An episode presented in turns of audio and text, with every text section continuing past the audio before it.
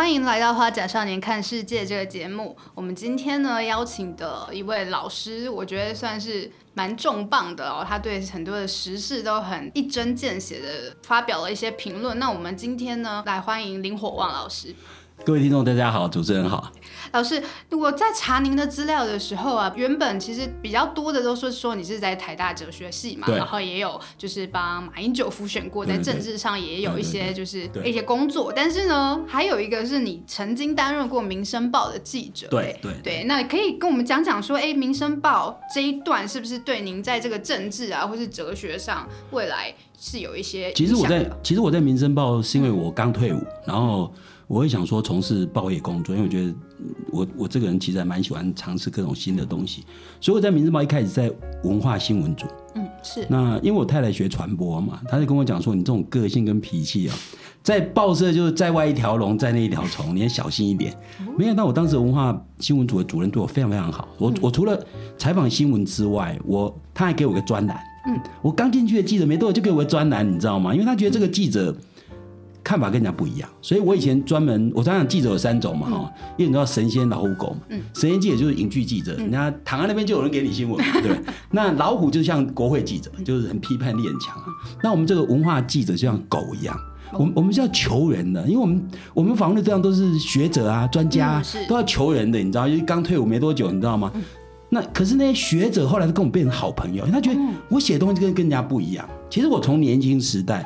我常常讲，就是一个理想主义者，所以我做任何事情，包括到现在为止，我很少考虑自己的利益。所以我当时当记者的时候，我下笔为文就考虑说，我这样写对社会是正面还是负面？嗯，我都这样在思考问题。所以那些学者很喜欢我，觉得，哎，我的写法跟别人不一样，我不是那种哗众取宠，然后就事论事，然后都有一些某种程度是有一些提升的价值。我希望这个社会是提升的，所以我自己当记者那段期间，其实蛮快乐。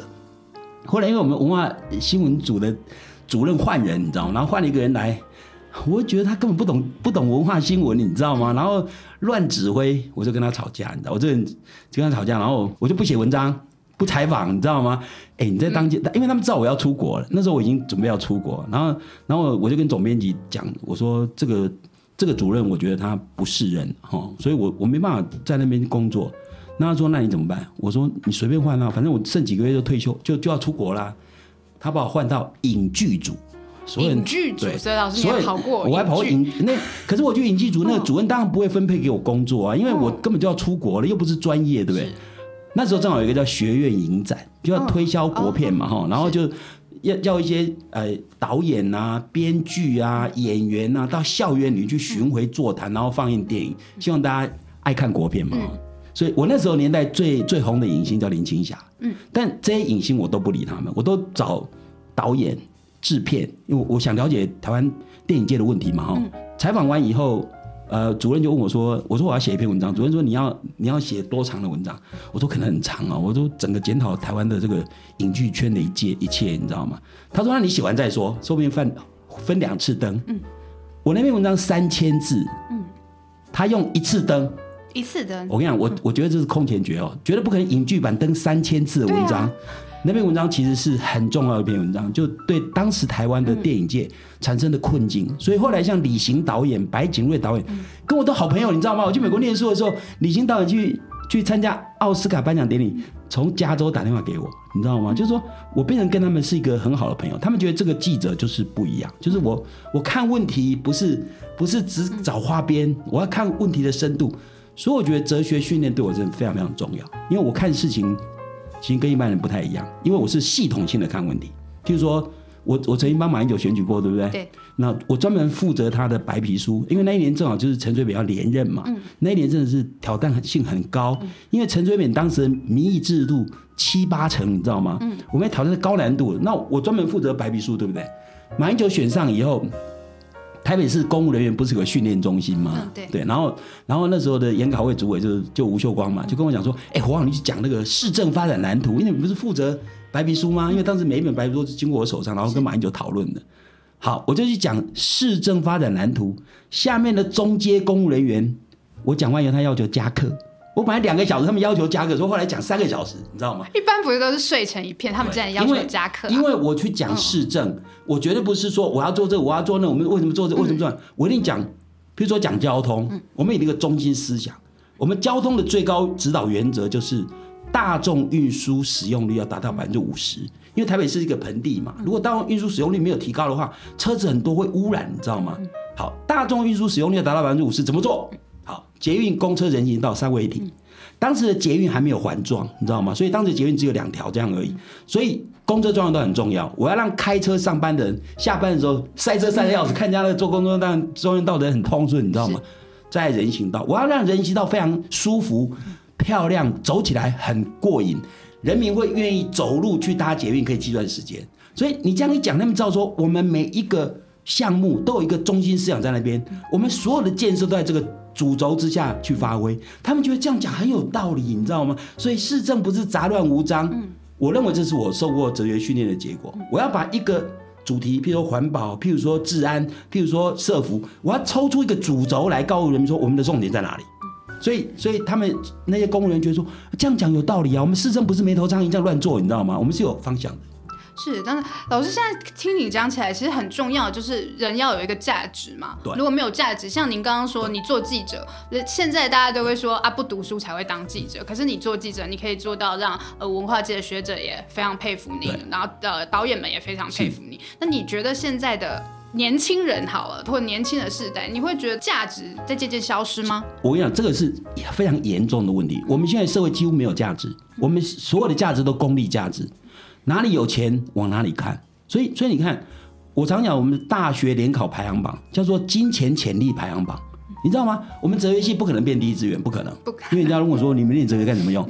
很多人常问我们说念哲学有什么用？我常常问他说你活着有什么用？我们很多人以为说我只要找到好工作赚钱，我从此的幸福人生就就出现了，不是这么一回事。人生幸福如果这么容易的话，那那现在应该有本书叫《完全幸福手册》，你读了就幸福美满了，有可能吗？当然不可能，所以生命其实是还蛮复杂的东西。你看，像我，我我从小家里很穷，其实我那个年代家里穷的很多了。我们家不止家里穷，我们兄弟姐妹十一个，我排行老七，我是我们全家第一个读大学的。当时父母让我读书，家里穷嘛，让我读，其实只有一个希望，将来我赚钱可以改变家境，对不对？这是父母的期待。所以我第一年考上台大数学系，我爸爸多高兴，我们家那边有个师大数学系的。毕业以后开补习班赚很多钱，我爸觉得我们家快出头天了，你知道吗？没想到我隔年就给他转系。我如果转的是医学系，他说你干嘛搞，对不对？我告诉你，我们现在数学系同班同学还有联络，而且都用英文联络。我们数学系同班同学大概有八成以上都住在美国，因为我们那时候有个口号叫“来来来来台大，去去去去去美国”，所以大部分都在美国。我相信我那些同学，他的物质条件一定比我好，生活一定比我舒适，但他们活得比我精彩吗？不见得，你知道我讲意思吗？我我虽然不是在台湾社会呼风唤雨，但我有一定的影响力，甚至我我到现在在努力做很多事情，其实我们对社会有帮助。比如说，我们每年的寒暑假都在办高中生的品德营，你知道吗？而且我现在已经办到今年暑假已经办到第十八届。靠我自己募款，我自己一毛钱都没拿哦，你知道吗？而且我们用非常廉价四天三夜，让学生去好好思考一些问题。我们不是上对下喊口号，都是让学生讨论辩论，你知道吗？所以我自己知道，我因为念了哲学得到了帮助。我常跟人家讲说，你不一定要以哲学作为专业，但一定要读点哲学，因为哲学虽然有很多问题跟人生跟人生无关，但有很多问题其实从思索生命该怎么活来的。所以我会活得理直气壮，就知道。我常跟年轻人讲说，你比我，你比我年轻，但不一定比我晚死，因为人生下来就是走向死亡。嗯，什么时候死，没有人能保证，除了自杀之外，没有人能决定自己要怎么样死，哪一天死都没办法决定。但是我们可以决定怎么活，对不对？所以，如果你觉得你活得有价值、有意义，你就活得很精彩。我今年七十一岁了，可是我还做很多事情哎。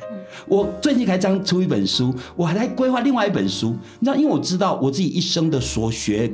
我想用一般人可以懂的方式，给一般人来读，因为觉得这对他们有帮助。所以我说，当你人活着知道活着在干什么的时候，你没有一天会觉得无聊，也不会知道，也不会想说，哎呀，这么老了要干嘛？所以很多人常常说，你退休不是到处游山玩水吗？我说，游山玩水我没有多大兴趣，我只希望我做的每一件事情，能够因为我的努力，但能更多的因为我的努力而得到快乐，这就我的价值跟意义。那你真是有价值观，才会活得比较。肯定、踏实、乐观进取，你知道吗？是。如果如果从我来讲，我根本不担心死亡的问题。你知道，你如果能找到有比死亡更值得的东西，你不怕死哎。你看满清末年那些革命青年，我常讲林觉民，我们小时候读过林觉民《以屈节诀别书》，他他从他是留日的，满清末年留日绝对不是活不下去的人。他从日本回到中国就是要受死哎。他给他太太写了一信说：“吾自从遇奴以来，就希望天下有成有情人都成眷属。然遍地腥山，满街狼犬，称心如意，几家能够？所以我愿意死，是希望我希望社会上更多有情人都能眷属。哎，他那个死亡不重要，是让更多人活得更好更重要。所以如果你能你能找到这样的价值，包括苏格拉底。”他在雅典的民主政治家被判处死刑，他其实没犯什么罪，就是话多嘛，一天要跟人家辩论，每次都赢了，然后很多达官贵人被羞辱就告上法庭。最后他要死的时候，其实雅典人知道判他死刑没有道理，希望他逃亡算了，他不要，他跟他学生辩论说：“我不应该逃亡，逃亡我对不起国家，做错这样做是不对的。”他在喝毒酒的时候，他是从容自若，他的学生跟家人都痛哭流涕，因为。他可以死得很坦然，因为人都会死嘛。我如果逃亡到国外，可能会连累亲人朋友，也有可能到国外，人家觉得我是逃犯，会用瞧不起眼光看我。我宁愿尊严的死，也不要羞辱的活。是，所以你知道吗？你如果能找到某些价值观，你不怕死，真的。那这个找价值观的过程是不是有点困难？因为我觉得老师刚刚。提到一个可能现在的年轻人很难做一个决定哦。如果我现在念数学系，可能是现在电机系，我明明就会有一个可以去美国一个可能年薪百万的一个前程，可是居然去转去这个哲学系，这中间的过程是有。我不是所有人都要念哲学，而是说，而是我常跟他讲说，人生没有那么简单，嗯不是钱赚多你就幸福。我不是这样的，大家都知道，有钱有名不能保证幸福，所有人都同意。但是你看着你周遭所有人。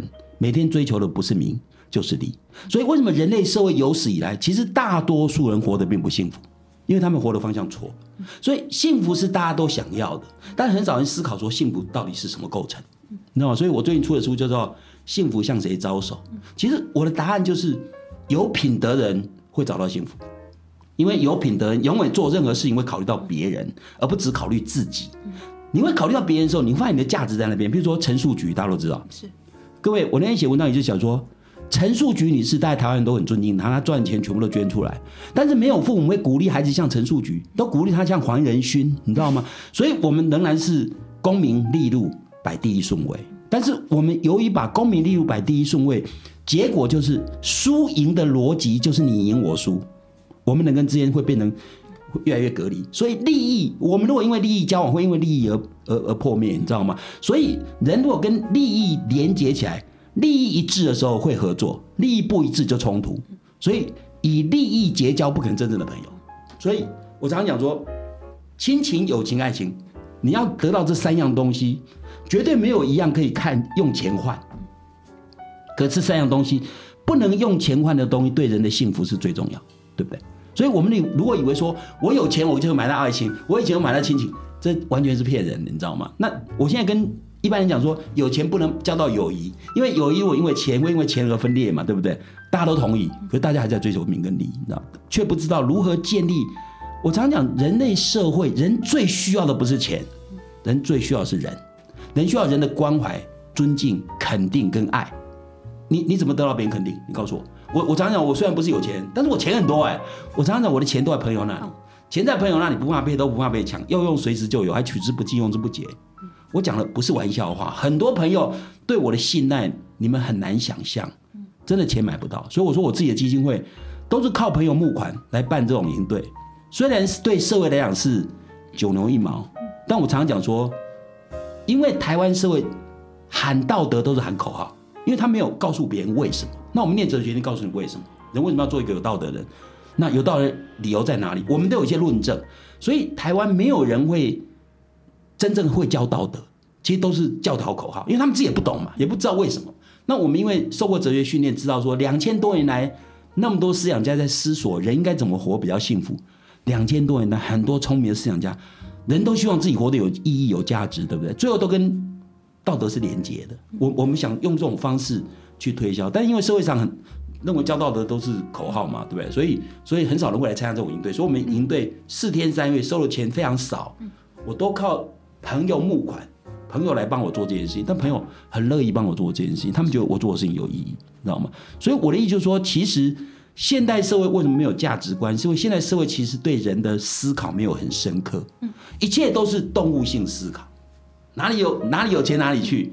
我常常讲，法律系，我我们以前念哲学系的学员，一进哲学系就想转系呀。我们有个朋友就是。进哲学系就想转系，可是大学的制度非常奇怪，你要成绩好才能转系。对，理论上应该成绩不好转系才对嘛。对啊，成绩好才能转系。我那朋友，呃，大学成第一年一年级成绩又不好，平均不到八十分，转商学系，当时在商学系是丁主的第一志愿，现在叫管理学院。对，转商学系没希望，转经济系没把握，转英文系外文又不好，英转外文系英文又不好，最后你猜怎么办？只好转法律系。我们那个年代法律系没人要念的，法律系是没人要念的。对，我们现在法律系变第一志愿，为什么？对啊，为什么？为什么？是因为民主政治需要法治，所以我们念法律学院是为捍卫台湾的民主政治，不是吗？钱钱多吗？所以我为什么讲说大学联好排行榜叫金钱潜力排行榜嘛？但是钱赚得多就不一定保证幸福啊，所以幸福的路并不是那样子啊，你知道吗？所以，所以我要讲的意思就是说。如果我们每一个人都想追求幸福人生，一定要好好思考幸福人生最重要的要素是什么？你知道我讲意思吗？如果人能给人带来幸福，最重要的东西是亲情、友情、爱情。我常跟学员讲说：你想交好朋友，你凭什么？你是一个什么样的人，你会交到好朋友？你说，你知道我讲意思吗？如果你是一个自私自利的人，人家跟你交往一次、两次、三次就不跟你来往了，对不对？你不可能有真正的友谊。你真的友谊一定要对朋友有情有义，对不对？有情有义就是品德啊，那不是什么？你要谈爱情，你你凭什么谈爱情？你说哦，黄小姐你长得很漂亮，如果一个男生喜欢你，是很漂亮，很抱歉过一次跟你讲我要跟你分手，因为我找到更漂亮。嗯，你可以被取代，而且迟早有一天你会人老珠黄，对不对？是。所以如果靠外在的条件，比如说美丽、聪明、有钱，都可以被别人取代。嗯，我常开玩笑说，我太太当年在台大跟我交往的时候，是我太太追我，不是我追她，哎。我太太长得很漂亮哎，我太太是台大新闻研究所教授退休哎，当年在台大外文系很多人追她哎，她当时跟我交往说我是全台大第二丑，那为什么追我？我长得又丑，家里又穷，我太太就多元文化。我常常讲说我太太关心弱势，她从年轻时代就懂得关心弱势，找一个又丑又穷，家里看起来读了戏又没有前途的人，而且我太太是外省人。他爸妈不会讲台语，我爸妈不会讲国语，他费尽多少力气跟我在一起？为什么？凭什么？凭我所具有的特点是没有人可以取代。是，你知道，所以你可能不知道自己以为有钱就可以找到爱情，开着玩笑，以为长得漂亮就可以找到爱情，真的不是，真的不是。你要知道你是谁，你是一个什么样的人，什么样的特质，没有两个人会完全一样，但是你的核心价值一样，比较容易持久。他喜欢吃干饭，我喜欢吃稀饭，这小事。但如果核心价值，如果他也是自私，我我是讨厌自私的人，我不可能在一起，你知道吗？所以，那你是谁？你自己是谁？这要自我探讨。你这样的人适合什么样的人？你的价值观在哪里？人生态度是什么？这都是关键的，你知道吗？所以老师，因为你我看你常有一些文章啊，其实是都在对一些年轻一辈嘛，或是学生喊话。因为像像台大，其实您在台大任教很久嘛，那其实台大的校训呢，其实就是所谓的“敦品力学爱怪人”。对，但是其实台大也其实一直在强调自己是多元文化。我相信台大大部分的学生也觉得自己呃很有中心思想跟核心价值。但最近发生的事情，比如说像呃有个经济系的，他们有一些，我稍微跟听众朋友解释一下，就是。有一个经济系，他们要参选这个戏学会的会长，但是他们提出了蛮多对呃女性或是性少数族群的一些比较呃戏虐性的玩笑，性别种族歧视，然后还有对原住民族群，他们其实也有在比如说一个开放的空间，然后讲了一些他们会加分的一些玩笑，可是这背后其实就是对呃这些议题。不在乎，对，然后甚至是对选举制度，他们其实也是没有在乎的。那老师，你一直刚刚提到品德，然后也一直在对年轻人喊话，你对这些事有什么看法？其实我我为什么讲说，其实台大学生会有今天的价值观，其实社会也有要负一半责任，你知道，因为他们在从小的父母长大都是这样的价值观在在出现嘛，所以你要他们变成都敏力学爱国外人，在台大，我常常跟台台大讲说，台大的哪一任校长，你做了哪些事情？可以帮助那个校训的达成，做了没有？没有，几乎都在追求卓越。我我常常讲说，我在美国念书的时候，因为我我拿拿他们的奖学金嘛，所以我们那时候美国的训练其实还蛮严格，就是说他我们要当他讲，我们要教书，因为哲学系只有教书嘛。T A 有一次我们系我们系开给两个杰出的班，那个全校全我们全校三万多学生啊，只抽二十个，因为因为他们都必须修我们一门课叫哲学与人性，其中他给我一班，就找一个资深的，给一个资深的助教一班。那一班只有十个人，通常一般都是三四十个，但他因为特别班嘛，就都是成学校成绩很优秀，这些将来都念法学院、医学院，因为美国的医跟法都是学士后嘛，所以这些一定是非常优秀的。那那他们他们就让我带其中一班，然后我进那个教室，学生都用很异样的眼光看我。第一个一个外国人，英文又不怎么样，还来带我们杰出班。你知道我怎么跟他们讲？我说，我说你们不要用这种眼光看我。我说你们这个地方，我绝对不会恋战。我说你们像菜市场一样。我来卖卖分数，你来买分数，买完以后赢货两气各不相关。我认为教育不是这样，我认为教育不是只有知识的传授，还包括经验的分享。中国人讲的传道授业解惑嘛，我我不认为只有只有这个解惑，我就认为传道更重要。我讲完以后，他们对我刮目相看，你知道，所以那那学期结束，他们评对我评价很高，你知道吗？我常跟他讲说，我一天都没有留在美国，我拿了美国四年奖学金。我事实上九月初口试，我九月中会回到台大，你知道吗？我我说我不恋战，因为我觉得那个地方就跟菜市场一样，学生去那边就拿成绩，他们很在乎成绩。我说我没想到回到台大进入另外一个菜市场，你知道我讲的意思吗？就是说现在的大学教育完全不讲道，只讲术，所以台大变成高级职业训练所。敦品力学、爱国爱人呈现在哪里？我们课堂教育哪里呈现在哪里？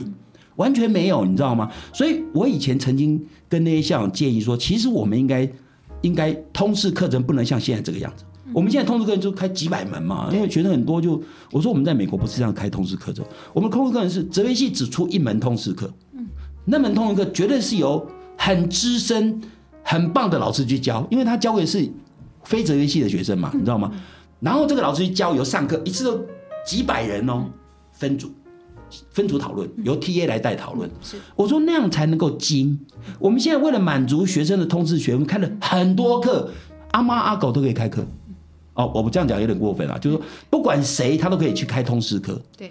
那我们哲学系开了几十门通识课，但是我们哲学系是不是有人能够把通识课程讲得让一般非外系的学生觉得很有吸引力？不一定。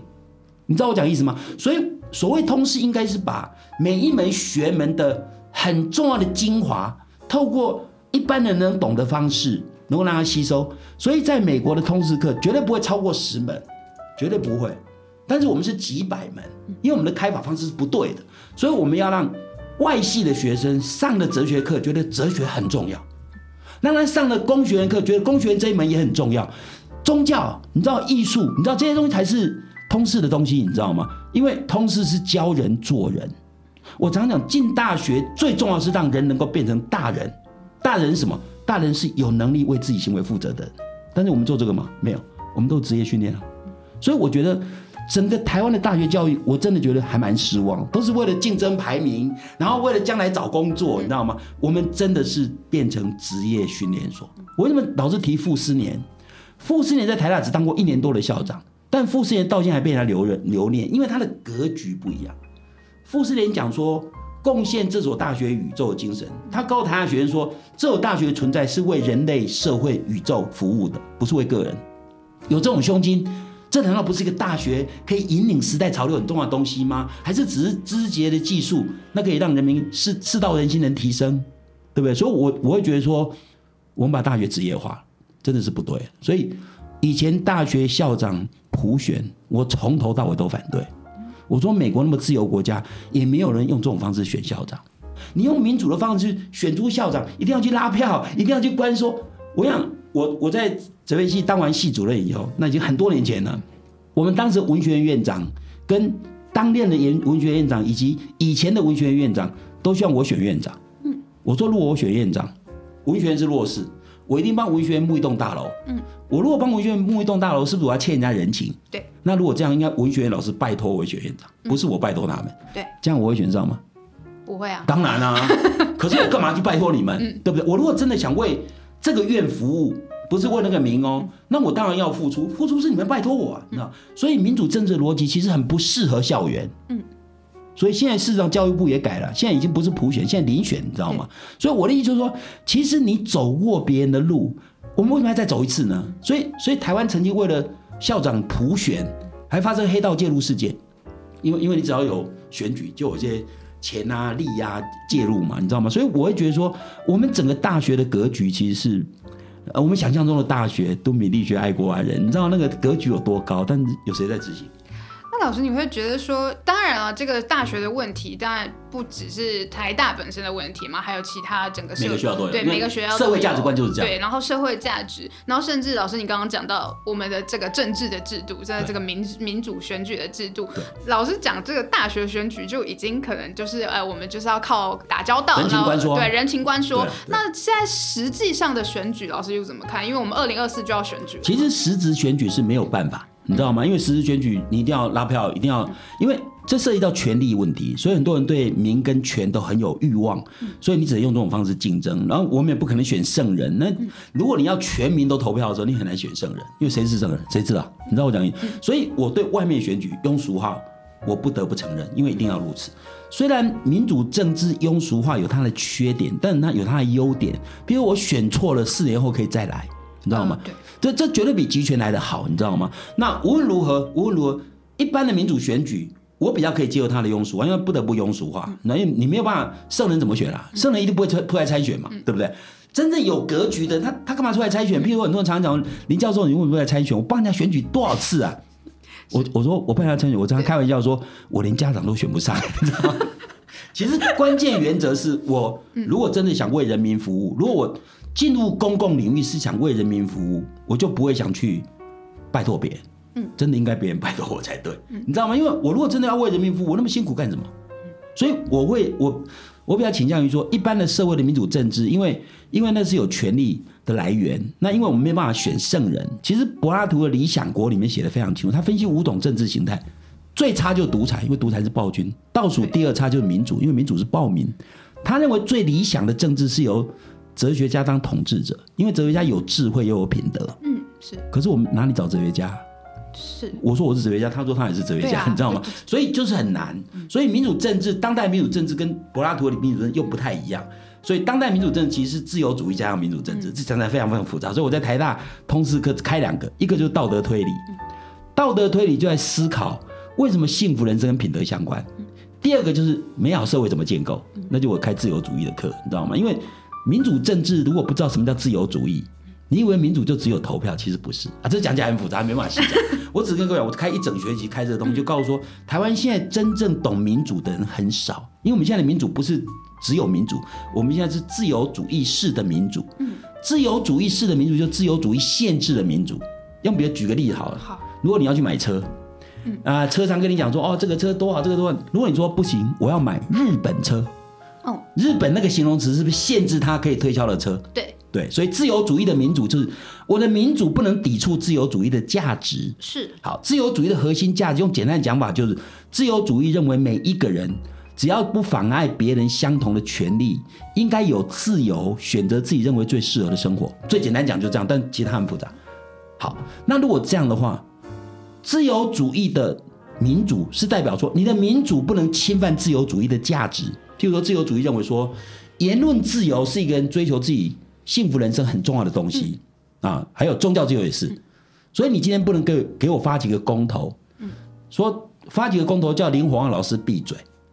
哦，即使全台湾百分之九十人赞成我闭嘴，那是民主，但他不能叫我闭嘴，因为我的自由在宪法里保障。是我我这个自由不让一般民族可以影响。对，所以自由主义的价值我不了解，你就不知道哪些东西重要。嗯。比如最近那个这个这个选罢法修正案，其实会有产生修会有会有违宪的疑虑，就在这个地方。比如说陈志忠，嗯，现在坐牢嘛，哈，对对对，他被判刑一年嘛，对不对？但是这个选罢法修正案通过以后，陈志忠终身被剥夺参政权，对，这很严重哎，因为第一个他只被关一年，终身不能参政，这参政权是人的基本自由，你知道吗？更何况陈世忠做做错事，他有可能悔改啊？对，难道我们的法律是不不鼓励人家悔改的吗？更何况立法院可以制定这样法律，其实侵犯到司法的权责，哎，所以立法跟司法，你你立法权怎么会干涉司法权？这些东西都是涉及到违宪的问题。所以如果你只讲民主，不懂宪法的精神，你就以为说那那我立法院多数啊，多数代表民意啊，你知道吗？美国只有九个大法官，中华民国有十五个大法官，这九个大法官或十五个大法官可以把立法院或美国是参参众两院嘛通过了法案宣告无效，因为违宪。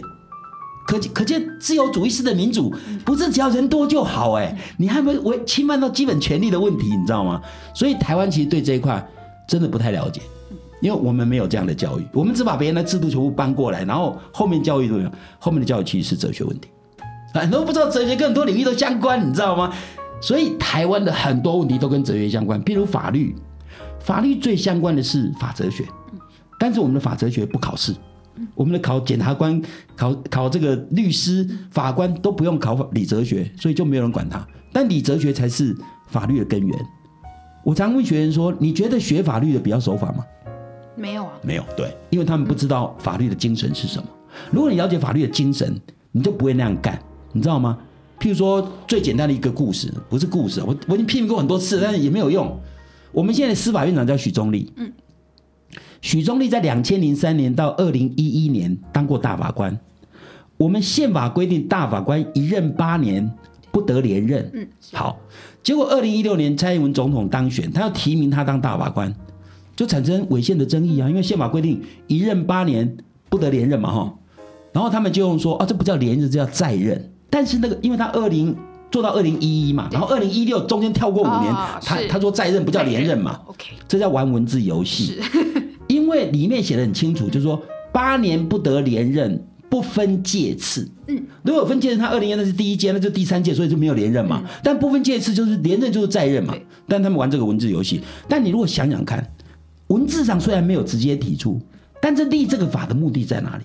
就是希望他做八年就好。对，不要受政治干涉。是，如果可以再任的话，那我以后就看政治风向啊。嗯。那我将来可以再再任啊，对不对？所以司法独立是一个民主国家最重要的指标，不然老共也有也有宪法，老共也有法律，你认为它民主国家吗？当然不是，因为它司法不独立嘛。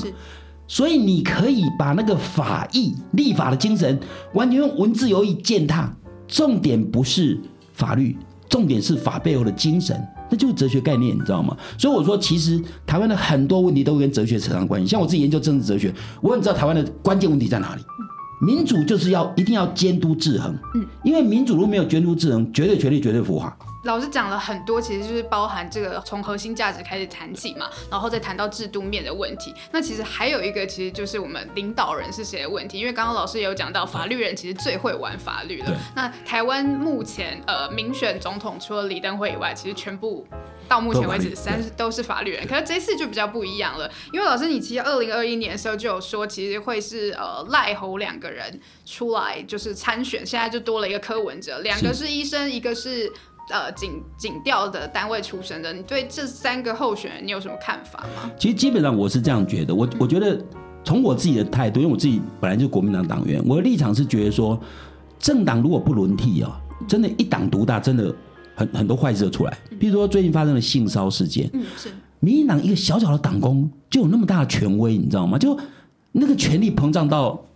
你知道，因为你只要在民进党就吃香喝辣嘛，你知道，像这样的权利就是没有监督制衡的机制。民进党在野的时候，他喊民主需要监督制衡。所谓监督，当然现在因为在野党的势力很弱，监督的力量很薄弱，但是制衡他们也把它改了，你知道，我说根本没有制衡，他们权力哪有制衡？权力分没有独立嘛，你知道吗？所以现在其实是台湾的一个危机。我我想，其实台湾的权力正在腐化当中。如果我们能够政党轮替。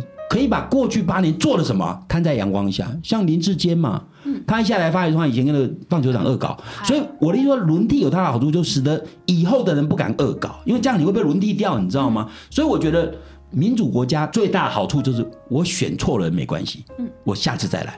所以事实上，我认为民进党现在真的有一党独大的那种腐化的趋势哦。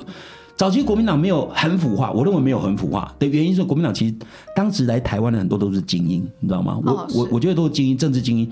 那你一旦现在变成普选以后，一定都是跟地方利益牵扯非常多。像现在地方在选立法委员，很多立法人都在说我我帮地方争取多少经费。嗯嗯，对不起，如果人民真的有知识，立法委员的。责任不是帮地方争取经费，是立立法委员是把法律立好，让他能够长治久安。他立的法是为整个中华民国，不是为哪一个县、哪一个市。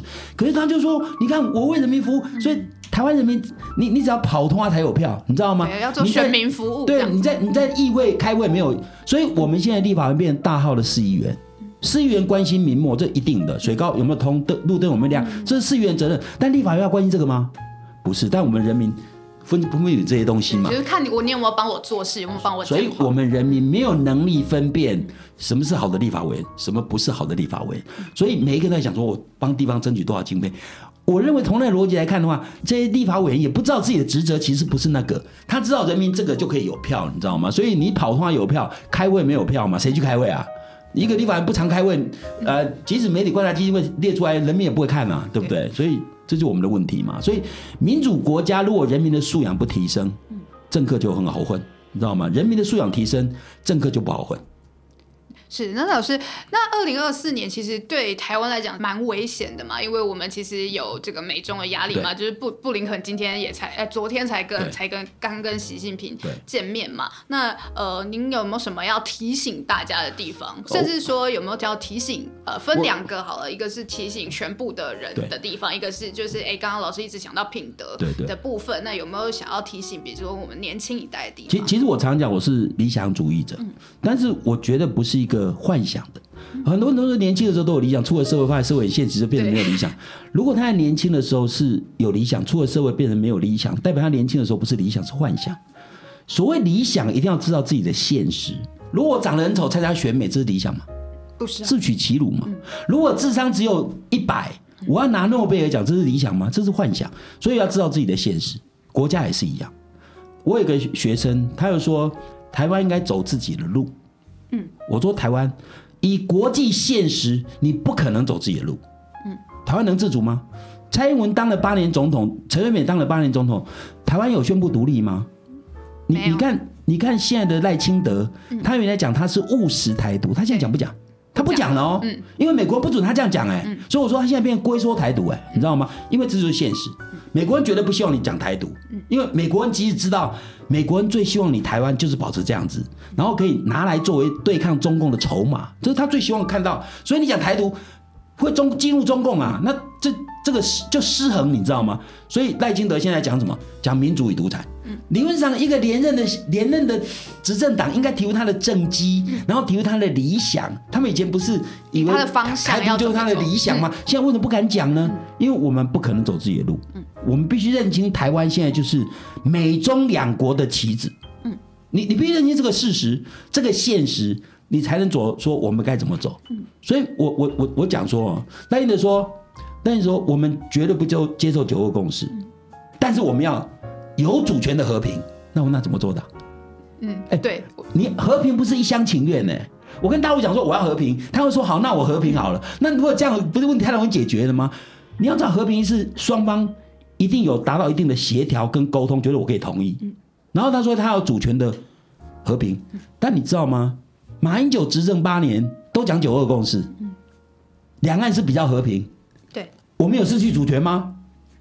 没有，没有，对啊，所以九二共识不就是维持和平、拥有主权的通关密语吗？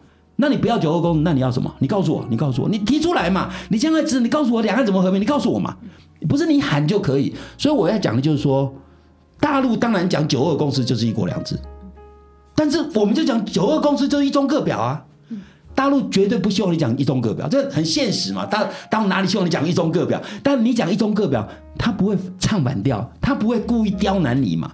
你跟马英九这句，我虽然对马英九八年总统表现不满意，但是但是大陆他就证明九二共识可以讲中华民国啊。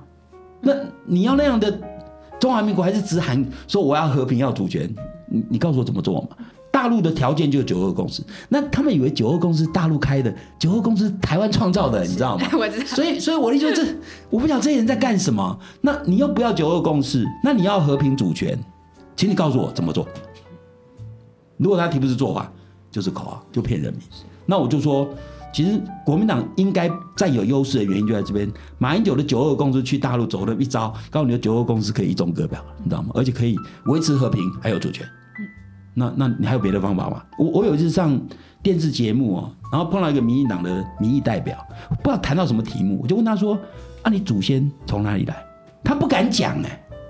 各位各位，其实台湾大多数人的祖先都来自大陆，嗯，对，除了原住民之外，所以我们在文化上是中国，这是没有没有争议的事情。我们用的语文是中文，我们过的节庆是。中国节，我们过两天放假，端午节，那是哪个什么节呀？那是中国节，所以我们的文化是中国，但是我们可以政治不是中国啊。我常讲说，英国、美国，美国用的是英文呢，可是美国是美国，英国是英国哎，所以政治上可以两国哎，但文化上一国，这有什么问题？他们连文化上都不敢承认，他们会打自己嘴，你知道吗？因为会打自己的脸，因为。问你祖先哪里来都不敢讲哎！我说我爸爸没有读过书，我爸爸是个农夫，从小就跟我讲说我们家的祖籍是福建省泉州府同安县马巷町。我爸爸没读书，知道祖先从哪里来？啊，你们这些读过书的都不敢承认自己祖先哪里来？你祖先从哪里来就是一个事实，绝对不可能改变的事实嘛。那你这都不敢承认，你不觉得人会人会？怎么讲？一个人连自己的祖先从哪哪里来不敢承认，这种人不会觉得很奇怪吗？你知道我讲意思吗？对，因为老师，你不觉得这边是，我我我不知道，这是对我来讲，这是一个比较社会的现象了。就像您刚刚说的，就是呃，我们很多有去中国化嘛，可是去到最后，你根本不知道，你现在讲的语言也是中文，你在使用，虽然跟他们有一点点不一样。我我觉得这就上了政治的当。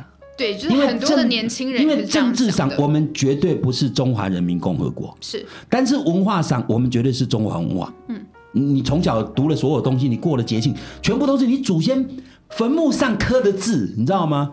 那哪一个不是？所以我现在讲说，那是我们的根嘛。那我讲我们的根，但政治上我们不喜欢接受独裁统治嘛。所以我们当年为什么为什么要为什么要为什么要为什么要坚持所谓？所谓这个这个自由民主的国家，这是我们的坚持的东西。孙中山当年革命就是为了不要独裁政权嘛。现在中国大陆又变成独裁政权，那当然那种政治统治我们不能接受嘛。但是我不接受政治，不代表我们我们我们跟他不是同同族哎，同血缘呢，同血缘这是事实哎。台湾大多数人都是跟中国大陆是有血缘关系嘛，文化上绝对不可能不是嘛。那你说你政治上不是，我当然同我我当然不是中华人民共和国，所以我常跟大陆讲说，我不反对统一。但是自由民主人权统一，我跟你同意。而你如果你如果自由民主人权，中国大陆跟美国一样自由民主，我干嘛不跟他统一？很多台湾人躲去美国，语言又不通，肤色又不对，寄人离寄寄人篱下，委曲求全。你如果今天语文相同，文字相同，我还讲说我们还比较像中华文化。我们我们的字不是简体字，哎，他们那个字已经把中国原来的六书，就是他创造文字之后他一定的逻辑。全部都毁了，你知道吗？所以我们才是中国文化的代表人。所以我常讲，把中华文化或中国让给大陆，其实笨蛋，你知道吗？我们才是正统。我我现在讲的意思说，但是我政治上当然跟你不一样。我们当然是自由民主人权才是我们的立国精神嘛。我们是以三民主义立国的嘛。所以我觉得国民党以前喊的口号“三民主义统一中国”，其实是一个很好的口号，你知道吗？对，老师不会觉得就是在台湾统一中国，你是说统一中华文化，会不会有点？太过，其实不会，其实不会。嗯我我我常常讲，我去大陆讲学好几次，我坦白讲，我统战他们，我觉我觉得他们觉得我讲的话有道理。我现在讲说，我们跟两岸最好的方法是，是我们用理念，我们用理念上说服他们，就我们的生活方式跟价值观，让他们觉得说，哦，这才是比较像人的活生活，你知道吗？像大陆。网络全部被封锁，他必须翻墙，对不对？他们他们现在出入大陆，你你只要现在办台胞证，你所有的数位全部都留在他那里，你的足迹全部完全没有隐私权，你知道吗？所以我说那样的社会，我们如果跟他讲我们台湾什么样的社会，我我说我对民进党最不满意的地方就是他们对陆生的三线六部。其实我不太在乎观光客，因为观光客走马看花嘛，对台湾不够了解。你让留学生在台湾待上半年，我们就赢了。他来这边发现说我们的生活方式，我们的价值观。事实上比较合乎人心，知识分子，包括留学生，还有包括他们的学者，如果多来台湾，因为这些人具在社会上具有一定的传播能力，他回到中国大陆，就像我们以前很多留美的学生嘛，回到台湾就讲美国好嘛，对不对？那如果我们用这种方式从量变变质变，我不相信有一天我们没有机会让我们的价值观跟他们一样，或者他们价值观跟我们一样。然后如果这样的话，搞不好到时候他们根本不在乎统一不统一，你知道吗？我常常政治的目的是希望人民过好生活，所以如果统一让人民过好生活，我统一；独立让台湾人民过好生活，我独立。所以其实你不要告诉我应该独立或统一，你只要告诉我哪一条路让人民的活生活过得更好，这就关键嘛。是。因为我今天跟老师聊下来，我们可能从就是品德开始聊，然后聊到现在就是现在这政治的一个氛围。我觉得老师内心的价值，至少我现在听起来就是你希望。就像您刚刚说的，你没有在想自己，你就是希望这个社会变得更好。那我们也会希望说，这个社会有更多像老师这样的人，我们才有变得更好的可能。但我们自己同时在一个民主社会，就像老师刚刚说的，如果我们没有一个思辨的能力的话，我们就很容易被骗。就像刚刚文化上面，没错。我我现在讲说，其实如果每一个人都真的真的有一份自我思考的能力，就思辨力非常重要。所以我们现在的。高中生品德营都是用思辨的方法，我们有，我们也办了十一届中小学老师的品德营。我们需要透过思辨，我不是填鸭式的告诉你，而是你继续想，你要怎么活活得比较好，你知道吗？当你这样想的时候，你就知道一个社会该怎么走会比较棒。包括社会也是一样，所以我常常讲说，我们只有四条路：第一条路等天堂掉下来，这不可能；第二条路等政客良心发现，这也很难。呃，政客在哪个地方都不缺货，你知道吗？第三条路，等别人把社会弄好，这是非常不负责任的做法。只有做一条路，自己的社会自己救。所以我在任何时候、任何地方，我都希望我自己能够尽一份心力，让社会变得更好。虽然我的努力，我的努力虽然是真的，我刚刚讲杯水车薪，像我现在在所做的很多努力，真的都杯水车薪。但我常常讲说，我的努力就像买彩券一样。虽然我不买彩券呢，日常生活不买彩券，但我就比喻嘛，如果你从来不买彩券，会中奖吗？不会啊。但我如果没期买，会有个希望，总是有希望。所以我觉得只要一点希望，就希望无穷。我觉得人活着就是那一口气，你让自己觉得你有很多可以做，值得做，那你就去做。我从来不考虑结果，我我只是觉得说我做了，这样就好。像我们营队以前都收八十个，我每次讲说，你们来来过这个地方，只要一个人走出去又变得不一样，我就赚，你知道吗？因为我总觉得说。人心总是有善的那个苗，你知道吗？我怎么样让那个苗能够出来？我说我希望创造一个社会是有温度的社会，有温度的社会是人会关心人的社会。一切都以利益来竞争，一定是疏离的。所以利益、金钱是离心力，爱、关怀是向心力，那就品德的概念。我希望我们社会是有温度的。我常常讲说，你让你让大陆人来台湾，会觉得台湾很不一样的地方，就台湾比较有人味。嗯，但我们这个人味在。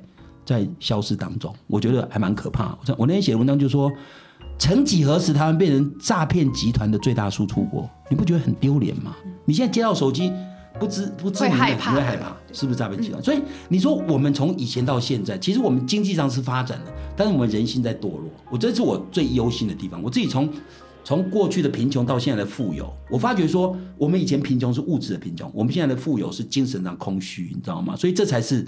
关键问题，所以我一直很想让大家知道，说可以活得不见得物质上很棒，但你的精神可以很过瘾，你知道吗？那我觉得这才是幸福人生。是。觉得希望二零二三年，应该是说从疫情到现在，然后呃，大家会觉得说一直很闷，然后就一直关在家里，然后在这个地缘政治下，大家一直会看到一些可能跟战争有关的一些新闻。那相信大家一定会觉得好像前面没有一个希望的感觉。那今天老师做一个分享，就是不论说你对老师的观点是不是认同，但我觉得老师至少他就是对呃这个社会有一个理想，然后有一个希望这个。社会更有一个好的一个发展。那我们今天也谢谢老师，然后也希望就是大家可以在听完这一集之后，也可以思考一下自己真正想要追求的价值是什么。对，那我们今天谢谢林火旺老师的分享，谢谢大家，谢谢谢谢。